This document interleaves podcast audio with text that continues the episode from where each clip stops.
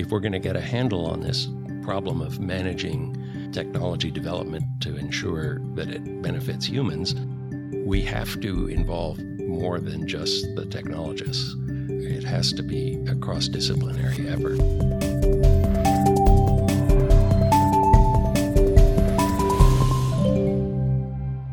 Are humans defining technology or is technology defining humans? asked Professor Edward Lee in his 2020 book, The Co Evolution The Entwined Future of Humans and Machines. Professor Lee is our guest today, and today we discuss the topic of digital humanism. What's that about? As an explanation, I would like to quote the Vienna Manifesto on Digital Humanism, which proclaims Rather than allowing technology to shape people, we must shape technology according to human values and needs. We call for digital humanism that describes, analyzes, and most importantly, influences the complex interplay between technology and humanity to create a better society and a better life while upholding universal human rights. Isn't that just beautiful? Good morning, good afternoon, or good evening, wherever you are. Welcome to the third episode of Imagine, the podcast Rethinking Technology. I'm your host, Ursula Yesin, and our topic today is just that digital humanism. And I'm very happy that we have a world renowned expert on this topic with us in Vienna today. Edward Lee is Distinguished Professor Emeritus in Electrical Engineering and Computer Sciences at the University of California, Berkeley, and a recent Senior Visiting Fellow with the new Digital Humanism Fellowship Program of the Viennese Institute for Human Sciences in cooperation with the Austrian Federal Ministry for Climate Action. At Berkeley, he runs the iCyPhy, a research center focused on industrial cyber-physical systems, and he's also author of Plato and the Nerd, published by the MIT Press, and other books.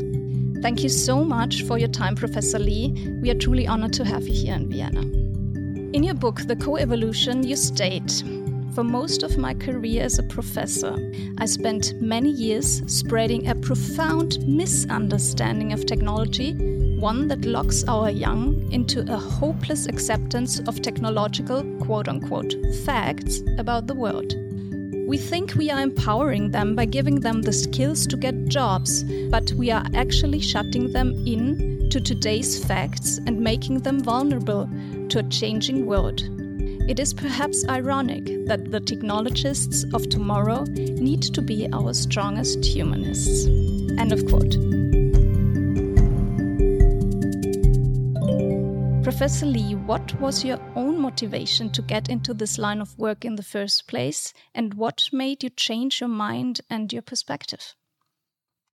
Thank you, Ursula. And um, I have to say, let me begin by saying it's a real honor to be here, and thank you for inviting me. I'm an engineer. It's in my bones. I've been an engineer for 40 years. I mostly have been working on software for embedded systems, which is kind of the software in all of the things that are not computers, like your car, the airplanes, and so forth. And about six years ago, in my department at Berkeley, there was a lot of pressure because of a enormous increase in interest in computer science from students I think driven in large part because of the AI revolution that was happening in artificial intelligence. And there was what I might characterize as an attempted coup d'etat among some of the faculty to separate computer science from engineering. And there were a lot of fairly traumatic, very emotional discussions happening among the faculty at the time. And I was very dissatisfied with the level of discourse. I felt like most of us on the faculty, myself included, really didn't have a good idea of what engineering is and what its role in society is. And so we were discussing things in sort of abstract terms without having the right abstractions.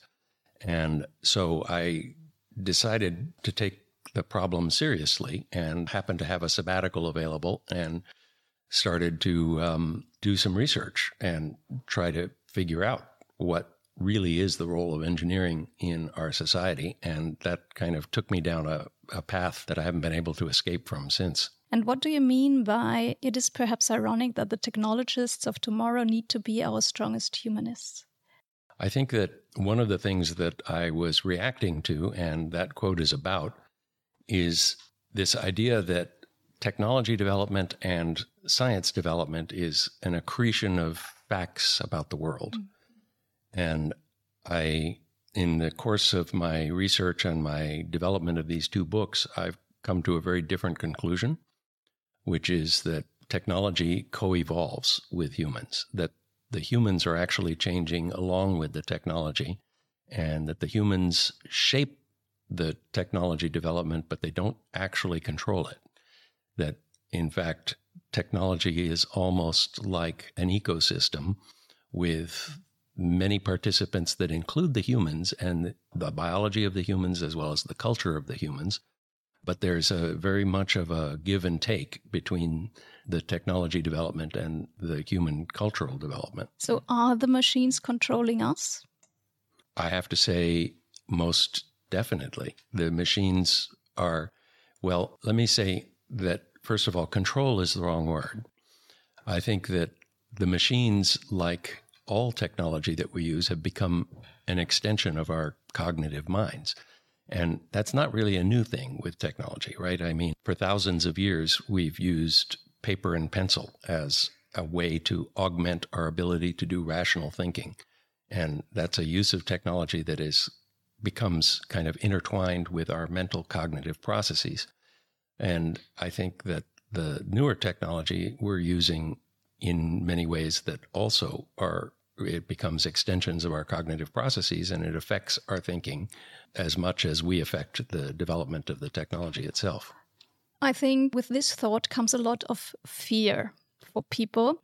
And you mention it in the book, and I guess most of our listeners will know about the fact that Elon Musk warns about AI as existential threat to humanity already since 2007. At the same token, he himself invests in companies like Neuralink, a company aiming at implanting electrodes into human brains.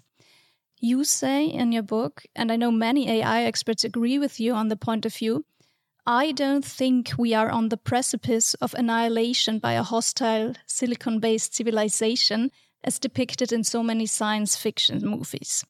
The threat is coming from within.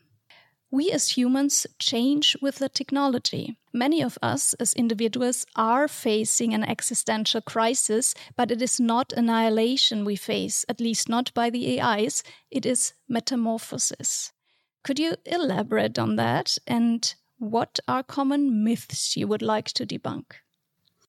I think that one of the misconceptions that you see quite frequently is predictions of future technology interacting with today's society. And that's not what happens, right? Future technology will interact with tomorrow's society, not today's society. And tomorrow's society is going to be different from today's society for many reasons, many of them that are not so much technology reasons, but certainly the technology will have an effect on the society of tomorrow. I mean, think about it. I, you know, I have kids that are in their 20s, and I've seen fairly dramatic changes just in their short lifetime in how humans interact, how society is structured, how we function in society. Things are constantly changing there. And, you know, it a big part of it is technology driven, but it also drives the technology. So there's it's this give and take, this continuous give and take. Do you think that technology learns from us too? Absolutely. In fact, I, I had an interesting experience where I was invited to give a keynote talk at a conference in the Netherlands organized by the National Science Foundation. And the chief of the National Science Foundation stood up and, you know, he presented as kind of a challenge problem to all the technologists in the room. It's a room full of the top computer scientists in the Netherlands. That, um, you know, he says, well, can we teach computers to write computer programs? And I turned the question around and asked the question of whether computers teach humans to write programs, and then pointed out that they do. They actually do do this all the time when someone sits down at a screen to write a computer program, the software that they use very strongly guides their thinking and shows them how to write the software. And so they write software that then goes on to become the next generation of software that then affects the thinking of the successors that come along to write the future software. And so there's this feedback loop where the humans are shaping the technology and the technology is shaping the humans. Yes, that brings me right to my next question. In your other book, Plato and the Nerd, you claim that programming languages strongly affect the thinking of programmers, as you just said. Does the one who determines the language between man and machine also control the world? Well, I think controlling the world is mostly the stuff of science fiction. And, you know, I think uh, we're not really in control of the world. And I think the impact that one individual can have can, of course, be substantial, but it's never absolute. So I would say I think there have been some very creative minds that have invented new ways of thinking about computing. And it has had a very big influence on the subsequent thought processes of people. But again, there's always a give and take. So, you know, most of the inventions have a limited lifespan and they continue to evolve. So, an individual creates, you know, the beginnings of a programming language like JavaScript, for example, which is very widely used for developing web technology. It was originally created by one person and it then grew into a whole ecosystem that had thousands of people contributing to it. And it evolved and it shaped the thinking of these people and then continued to change. And this happens all the time with uh, technology development. So it's always a give and take. It's always a give and take. There's there's many many feedback loops in this, and I uh, use the term in my book digital creationism for the misconception that engineers design technology in a top down, intelligent design kind of way. Mm. I had read this wonderful book by Daniel Dennett called uh, From Bacteria to Bach and Back Again. And it's, it's a book about evolution. But Dennett in this book tried to use the internet as an example of something that didn't evolve that it he said well you know it was designed deliberately. Every design decision was made by an engineer who was trying to optimize some criterion. And i'm scratching my head and saying no that is not at all how the internet came about. It's nothing like that. And how did it come about? It came about through a very very chaotic process where ideas were competing with one another in an ecosystem and some of the ideas took hold, some of them took hold for a little while, and then they got killed off. And then something else took over, and maybe that one got killed off. And thousands of ideas competed with one another. And a few of them persisted. All of them, even the ones that persisted, continued to change. And none of this was under the control of any individual. And, you know, there were many individuals who had significant impact on it, but control, no. This was not top down intelligent design. This was an evolutionary process. While people in Europe are often skeptical about robots, people in Japan are much more open to the idea. As one of the reasons for that, the Shinto ancestor cult is often cited. The cult attributes divine souls, so called kami, to people, animals, and objects. Dead, as well as unborn souls, live among people, rocks, cars, and computers. This makes it easier for Japan to establish an emotional bond with robots and to accept them into their daily lives. This acceptance is also reflected in the numbers. For example, more than a third of all robots are developed and produced in Japan. This is also evident in everyday life in Japan. In Tokyo, for example, people sometimes walk around with supporting robot legs. Food is served by robots, or you can check into a hotel that is operated entirely by robots. But if you read the reviews of this hotel, these capable androids still lack the necessary empathy that such a job requires. Even in a country like Japan, the impact of machines is still quite modest, and it will take some time before robots are omnipresent in our everyday lives. So you mentioned it before that maybe control is not the right approach for that, right? I think control very often comes for, from a place of fear. I have to control everything, then I'm safe, and then my needs are fulfilled. So maybe that's the the wrong approach, anyways. I think that we shouldn't be thinking in terms of control because it's an illusion. Mm. Exactly, it's an illusion. Right. And I think that we do have within our reach the ability to nudge the process mm. and to constrain it. So, for example, I do believe that we need regulatory processes for technology development. Technology has a huge impact on our society, in part because it continues to evolve. We will see pathologies emerge. Pathologies? Yeah, pathologies. You think of it as in an you know, in an ecosystem that's evolving, things can happen that are detrimental to the participants in that ecosystem. I mean, just like the COVID epidemic, these things can emerge in any evolutionary system. And we will and do see these kinds of pathologies emerge in the technological ecosystem. We see things like social media creating, you know, an epidemic of depression among young people, for example, which I believe is a really, really serious problem. On the other hand, there's distinct benefits to social media. And so the issue there is that we have kind of a rapidly evolving ecosystem. And when you have that, you're going to see detrimental effects arising. And we have to take active measures. To think of it as, you know, society needs kind of an, like an immune system, mm. right? To counter these detrimental effects, to counter these pathologies.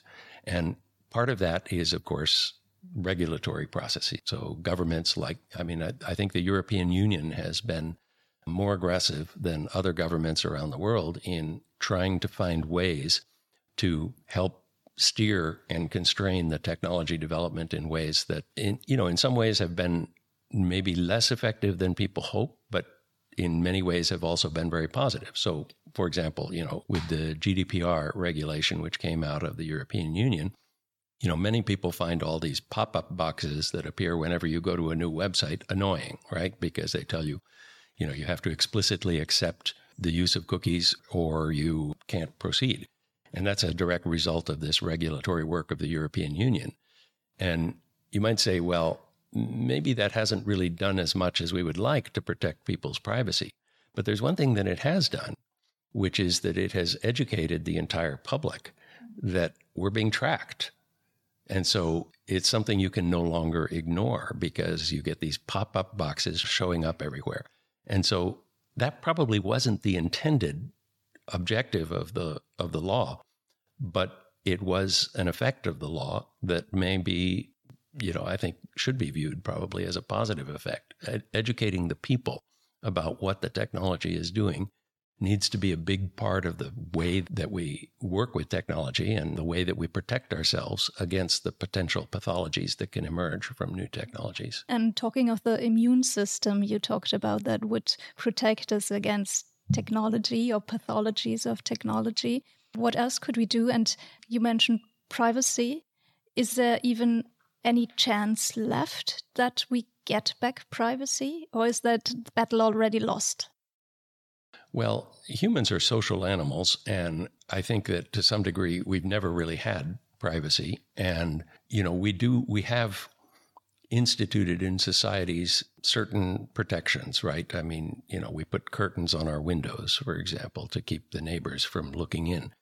We need to invent ways to put curtains on our windows in the technological space. And I don't think we've gotten very good at that yet. But I think that should be an active area. And well, it is an active area of research. People are trying to develop technologies that protect us in ways like that, right? Yeah, like the whole cybersecurity protection measures, that kind of stuff. Exactly. Yeah, I think the problem is always that it is annoying for people.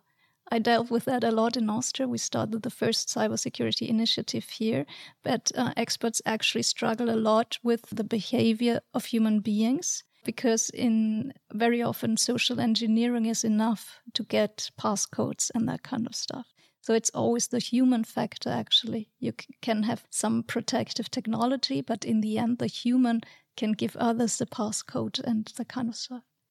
That's right. And I think, as you point out, when protections are introduced, they can be very awkward and they can be very annoying, right? Strong passwords and unique passwords. Well, it sort of undermines the whole principle of passwords, which is something that you're supposed to know and not anyone else knows. But you can't remember all these passwords, so you write them down on a piece of paper and you've lost all your security, right?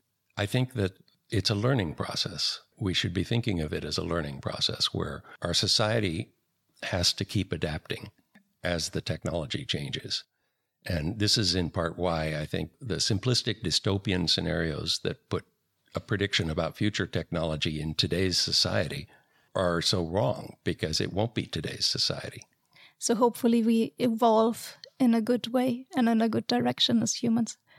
Well, I think there are sort of natural forces driving us in positive directions, which is that, you know, most of us would like to survive and thrive. And so we're going to take actions to help that. We should always be aware that there can be malicious players. In fact, there always are mm. malicious players, and those will be working in a different direction. And we have to do what we can to protect ourselves against them. But in some ways, I find, you know, in the human machine partnership, I find the humans far scarier than the machines. And, you know, humans have a, a really horrific track record of using technology to inflict enormous harm on each other. And there's really not much precedent for the machines doing that on their own. It's the humans doing it that is the real problem and the real risk. Maybe that's also the problem when we think about AI learning from us, because AI is a master in pattern recognition. And that would be good news if our patterns, the human patterns, were so good. But actually, as I just mentioned, very often humans act against human beings. So this is not very good news. So maybe we should think of our behavior first and adjust our patterns and learn how to be great human beings. Yes, I think that some people think that the goal of artificial intelligence is to create human like intelligence in the machines. Personally, I don't think that's the goal, and I also don't think it should be the goal because I don't think it's a particularly attractive goal. I mean, I would cite a, an example of really a success case at doing that. In 2016, Microsoft put a chatbot that they called Tay onto social media. And the goal of this chatbot was to interact with people over Twitter and other social media channels using kind of hip vernacular language that people tend to use and to learn to do that. And Tay very quickly, within days, had learned to be racist and abusive and exhibit distinctly human like behavior. Not attractive human like behavior, but we know of a lot of human like behavior that is not attractive. And so having the AIs emulate human like behavior is not a particularly appealing goal to me.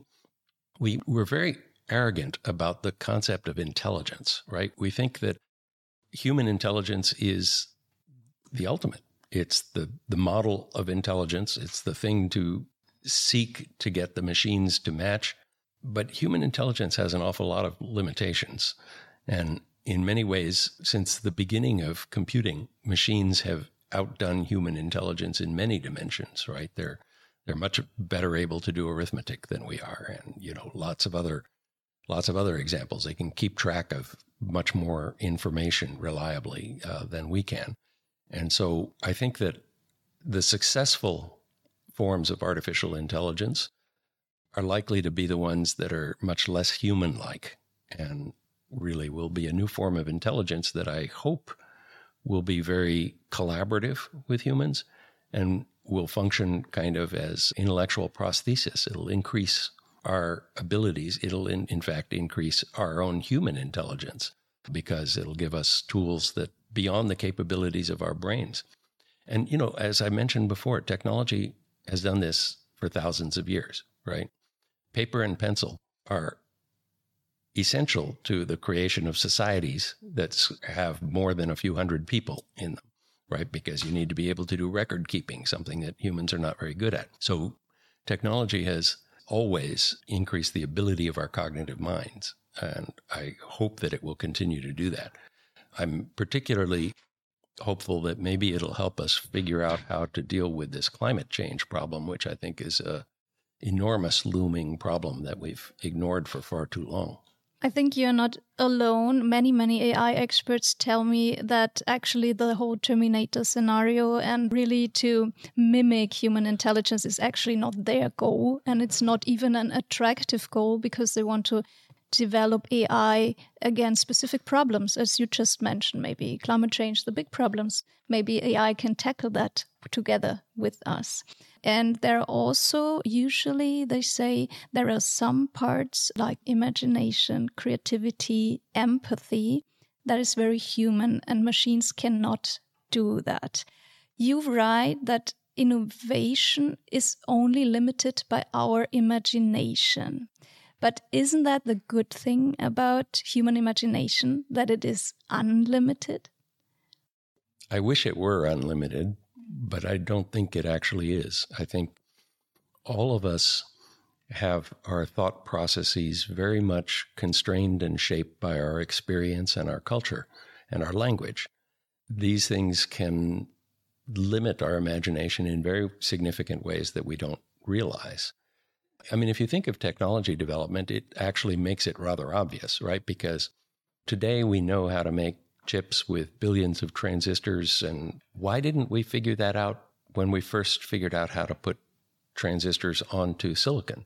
The physics hasn't changed, right? It really it was a learning process where we had to break out of a lot of preconceptions and try things out. The learning process is, is really an essential part of it. And learning is about overcoming the preconceptions that we have, the constraints that we have on our thinking. And could maybe machines help us to break out of that? I think machines very definitely can help us break out of that. I write in my book about how I couldn't have written these books without the help of Wikipedia and search engines. It simply would have been impossible. There, I was drawing on so many different materials from different fields that I had to learn about, you know, from scratch, fields that I really didn't know much about prior to writing these books. And the technology was an enormous help in, in doing that. And so I think that in some ways, technology really can help us to be smarter. Hmm. I just think of this, I think it's a quote or a saying that technology is a very useful tool, but it is always as ugly or as beautiful as its user. Would you agree to that? I think so. You know, misuses of technology and development of technology for nefarious purposes has always been a problem for humanity. It's not a new problem. It's a it's always been a problem, and we need to do what we can to guard against it. The birth of AI research was marked by a conference organized by John McCarthy in the USA in 1956. At this conference, it was already being discussed that machines would surpass human capabilities in the near future. However, things did not happen as quickly as many researchers had predicted. It was not until 40 years later, in 1997, that a computer managed to beat the defending world chess champion, Garry Kasparov. To achieve the same goal in a much more complex board game, Go, it took another 19 years. Now there are researchers who predict the singularity, that is, the equality of humans and machine in their cognitive abilities, but no one can say exactly when or if this will ever happen. If Moore's law is correct, it will take until 2140 before a chip with the same capacity as a human brain will appear on the market. So, still enough time to become friends with the machines.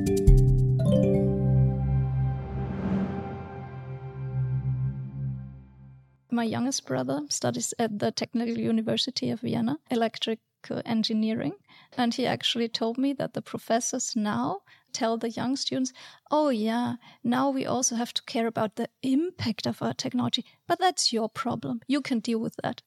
I think that there's a lot of old fashioned thinking, and a big part of that old fashioned thinking is really an outdated philosophy of science, where the idea is that there's all these facts about the world that are out there existing in some platonic heaven, and our job is just to discover those facts yes, about the world. As if it were ne- neutral, right? Right. And I, that's in big part what my mission has been and what I've learned in the process of thinking about and writing these books is that that's not an accurate story actually that that you know that that facts are actually invented and created not discovered. Yes, that's a very good point. Facts are not discovered, they are invented and created. And that's so important. I think that's also maybe to take our power back. We talked about control. Control is not possible. It comes from a place of fear. But um, to take our power back is it's very important to know you can shape the future. It's not that oh we give everything to technology now it's already lost we, we lost the game you can shape it as human beings but you have to think about it right yes that's exactly right I was very influenced by reading um, Thomas Kuhn, who wrote about the notion of scientific revolution. And he really changed my thinking about how progress, in the sense that you, people usually mean intellectual progress, happens. And that it isn't really about discovering facts that have been lurking there that are hidden from us. It's really about changing our way of thinking and constructing whole new intellectual scaffoldings, which are Thomas Kuhn calls them paradigms. I think we see that kind of emergence of paradigms in technology happen much faster, actually, than in science. So, you mentioned earlier programming languages, for example, and the influence that a programming language designer can have. In essence, a programming language, or probably more accurately, a family of programming languages, because usually there's some relations between languages that have uh, similarities, but a family of programming languages is really a way of thinking. And that tends to not be the way it's taught in these engineering schools. It tends to be taught as facts about the world. This is simply a fact about the world that you have to learn. And and isn't that really a problem when universities start to teach their students what to think instead of how to think? Yes, and also to discourage their students from thinking critically. Mm. So if you're told this is a fact about the world, it's got all this complicated mathematics and you just need to learn it, and you're not allowed to contest it and say, well, why do I want to think about the world this way? right? And maybe there's a different way to think about the world, and maybe there's a way to different way to think about these processes that I'm trying to design. And that tends to be discouraged by this kind of old-fashioned way where we're just talking about this collection of facts that have accumulated that you need to learn in order to become a professional in this field. And are you encouraging your students to do that in a different way? Well, I'm trying to. Mm. I mean, part of the reason that I wrote these books was to try to get people within my own community, the technical community, to think about what they're doing in a bit of a different way and to think critically. Sort of get away from this, what I consider to be this naive notion of just accumulating facts. And what would you say, according to your experience, are there other colleagues of yours following your path? Well, I think that I've had some influence, not as much as I would like. In my own home institution, for example, I think I've had almost no influence uh, among my colleagues at Berkeley. I've had much more success in Europe, oddly enough, because of not being a European. But I think this emergence of this digital humanism initiative in Vienna, which I was in on from the start, but was really driven by people like Hannes Werthner, who was the Dean of Informatics at TU Wien, and he and many other people here really took this challenge seriously and started a dialogue and got people from a variety of different disciplines to start talking to one another. I mean, one of the problems that I have at Berkeley is that I'm in a rather large department that has electrical engineers and computer scientists in it. And it's within an institution that has brilliant minds in fields that we should be interacting with, like sociology, history, philosophy, law. And I never see those people or talk to them in Berkeley. But I come to Vienna and I see them and talk to them all the time. This fellowship that I have at the Human Sciences Institute here in Vienna has been absolutely fantastic. There are people here who are world class experts in policy, you know, foreign relations, sociology, and the dynamics of law. And the conversations that I've had with people here have just been really eye opening. I feel like if we're going to get a handle on this problem of managing technology development to ensure that it benefits humans, we have to involve more than just the technologists. It has to be a cross disciplinary effort. We need people that understand how societies evolve, We need people who understand how language affects thought. We need people who understand how legal structures affect societies. And we need all of these people to be talking to each other because if the legal scholars, for example, have no idea how the technology works, they're likely to come up with ineffective policies. Exactly. We also try our best to bring cross disciplinary people together since many, many years. What else could we do? Well, I think that what you're doing is great, and there has to be more of it. Human beings all have limited bandwidth, to use a nerdy term for it. We can only take in so much information, we can only understand so many points of view, and we get limited information, we get limited interaction with other people. We have to be selective. We should strive to be selective in a smarter way and strive to hear perspectives that are unfamiliar and try to learn about them. I think that that's our only hope, really, is to keep working in that direction. Mm. Collaboration, right? Collaboration and interaction and a cross disciplinary view. Mm. I see too often among technologists a very disparaging view of other disciplines, right? So I hear computer scientists refer to humanities disciplines as being one of the favorite terms used by some of my more prima donna colleagues is it's Mickey Mouse. And they don't realize that they're confessing profound ignorance. Yes. My experience is when we bring them together, usually the specific scientists or we also bring architects and and artists, they again gather in their groups and I ask them why they are doing that and they told me, well, you know, because these people speak the same language as I do. So we come back to the programmer language, but it also seems to be in a profession. You have your own language. That's right. I've come to think of teaching technology as not about teaching facts about the world, but rather about teaching language. Hmm. Right? It's the technical material that I try to convey to the students is really about being able to communicate and interact with other people who are working on similar technologies. That's much more what it's about than about fundamental facts about the world. I once talked to the CTO of Microsoft here in Austria, and we asked him about future skills or something like that. And he actually said he doesn't think that programming is a future skill because programming is the first thing an AI can do independently. What is your take on that? I think that's complete nonsense because I think that if you look at the history of programming, it has started at a very low level with very direct interaction with the machine. And with every generation, it gets more abstract. So, what's happening is, of course, the machines are helping us write programs big time. And that's going to continue. But programming is about figuring out how to get the machines to do a certain process.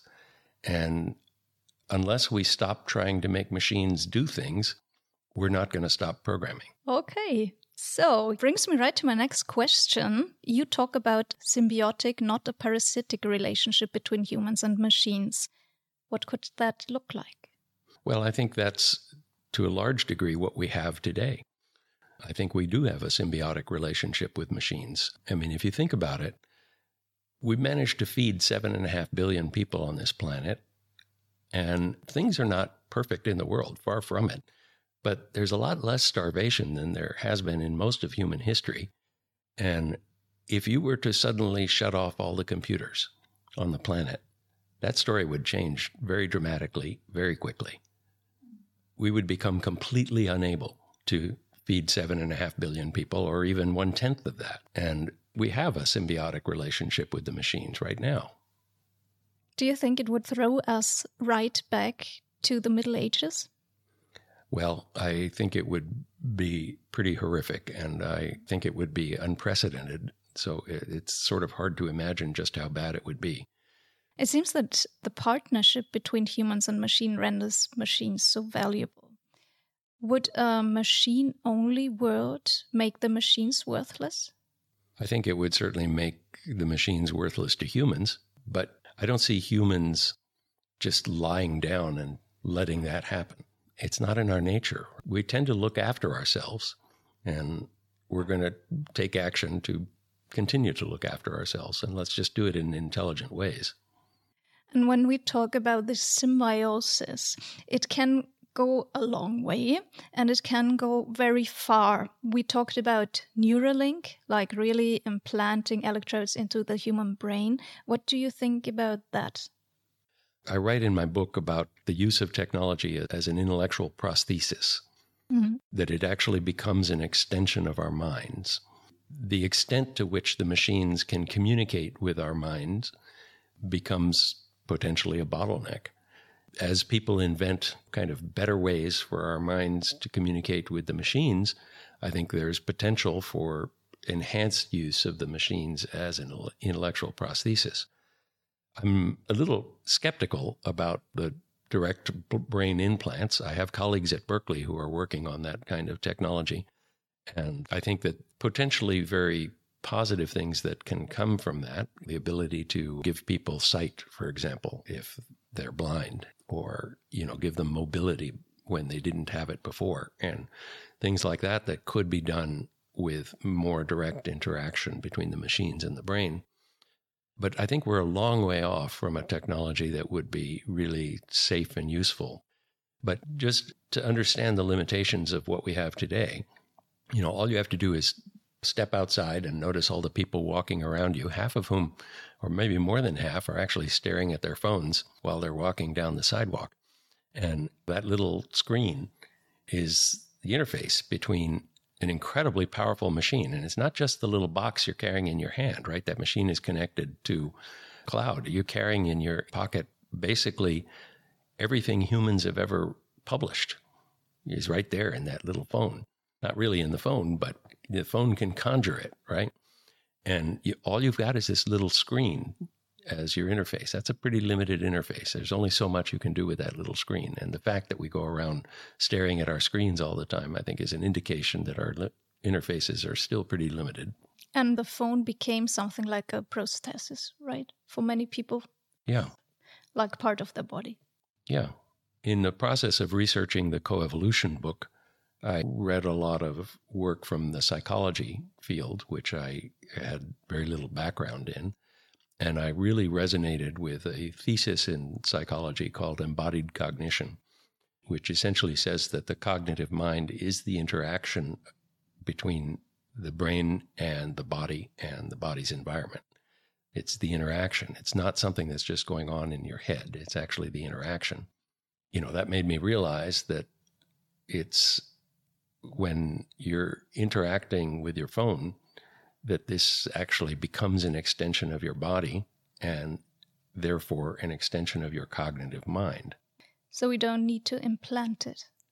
It doesn't need to be implanted in the brain. I think the reason for the implants is more about getting trying to find ways to get more information in and out of the biological part of the cognitive mind. But isn't this where the constraints are in our limited knowledge about the human's biology? Absolutely. I think that we have a lot of limitations there. And uh, I think that sort of technology is still very, very early. So don't try it at home now. Yes, I have no intention of volunteering as a guinea pig. Neither do I. there are still many more things a machine cannot do compared to what it can do. What would you like a machine to be able to do that it cannot do today? One of the things we've seen in the last few years is that while there's been tremendous progress in the machines whose mission it is to manage information, there's been much slower progress with machines that are interacting with the physical world directly. Mm. We still don't have machines that can clear the dinner table and load the dishwasher we're pretty far off from that. I mean, one of, one of my colleagues, Peter Abbeel, has done some spectacular work with getting robots to fold laundry. Mm. And it turns out to be astonishingly difficult to get machines to do that. Yes, um, brings me to another discussion I had with a professor here for robotics. And actually, we asked the question where have the robots been during the crisis? Since many years, we are told that robots are stealing our jobs. And he himself said, actually, we don't have them. We have vacuum cleaner robots and mowing robots, but that's about it. So that was very interesting, actually. We, we do not have them. Yeah, we have them in certain more specialized wall garden environments, right? Like in industrial automation, which has uh, gotten pretty advanced, right? We can have robots make things, including other robots. But robots that can function in the human physical environment effectively, that progress has been very slow. We already talked about two of your books, The Co Evolution and Plato and the Nerd. We will link these in the show notes. Are there any other publications or websites you would like our audience to know about? Well, the Digital Humanism Initiative that started in Vienna has a website that has links to talks that are held openly that you can watch on YouTube that are held about every two weeks or so that bring together experts from a wide variety of fields to talk about these kinds of issues. It's very much a bottom up operation. It's not a slick production, but it's a tremendous resource, I think, that has actually pulled people together from a variety of disciplines. And so you can find it if you just go to dighum.org, D I G H U M.org. Thank you very much. We will link that in the show notes as well. And of course, we are proud that we have this in Vienna and that we have you here and that you have such a lively discussion with our experts. If our listeners would like to connect to you, how can they do that? I'm easy to find online, despite my very generic last name, Lee. I think if you do a Google search for Edward Lee at Berkeley, uh, there are actually several Edward Lees at Berkeley, but I usually am at the top of the list because I have a little more visibility. And you can find my website, and on my website is my email address, and I always respond to email. So don't hesitate to contact me by email. Anybody can do that. That's fantastic. Thank you very much. And indeed, we found you on top of the list also. Is there anything I didn't ask you but should have asked you? Oh, that's uh, that's a hard question. I don't think so. I think you have covered some pretty important issues, and I, I mean, I could go on talking for hours about this, but uh, I think we would lose the audience very quickly, and so let's not do that.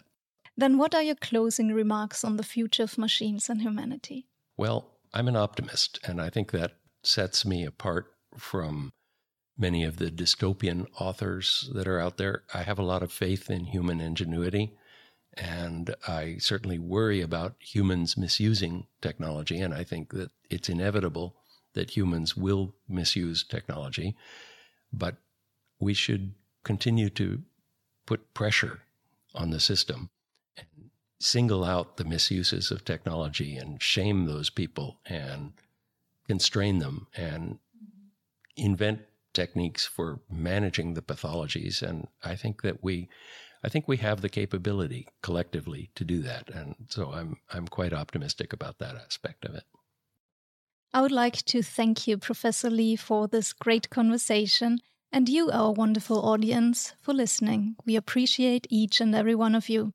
if you liked it, we are happy if you to subscribe to the Imagine podcast and tune in again next time. I wish you a good day or a good night, and in any case, a good life. Thank you, Ursula. Thank you very much. Lastly, a few words of thanks to the Institute of Human Sciences in Vienna, in whose beautiful library we were able to record this podcast. Founded in 1982, the Institute is engaged in advanced studies in the humanities and social sciences and was established as a place of encounter. The goal was to provide a space of exchange for dissenting thinkers from Eastern Europe and prominent scholars from the West. Even 40 years later, the focus on exchange is still alive, giving space to intellectual and scientific conclusions so that larger questions of academic debate and those of public interest dealing with the complex challenges of today can be reframed. One of those complex challenges is the topic of today's podcast digital humanism, to which the Institute has dedicated a fellowship program in cooperation with the initiator of the Vienna Manifesto, Hans Werthner, of the Vienna University of Technology, and the Federal Ministry for Climate Action. Building on the Vienna Manifesto for Digital Humanism, the program on the topic aims to describe, analyze, and influence the complex interplay between technology and humans to enable a better society and life in the digital age. For all information on the Institute's rich program, visit iwm.at. Listened to the third episode of the Imagine podcast of the Austrian Federal Ministry for Climate Action, Environment, Energy, Mobility, Innovation, and technology, in which we show you what great projects and researchers inside we have in the field of digital technologies in Austria.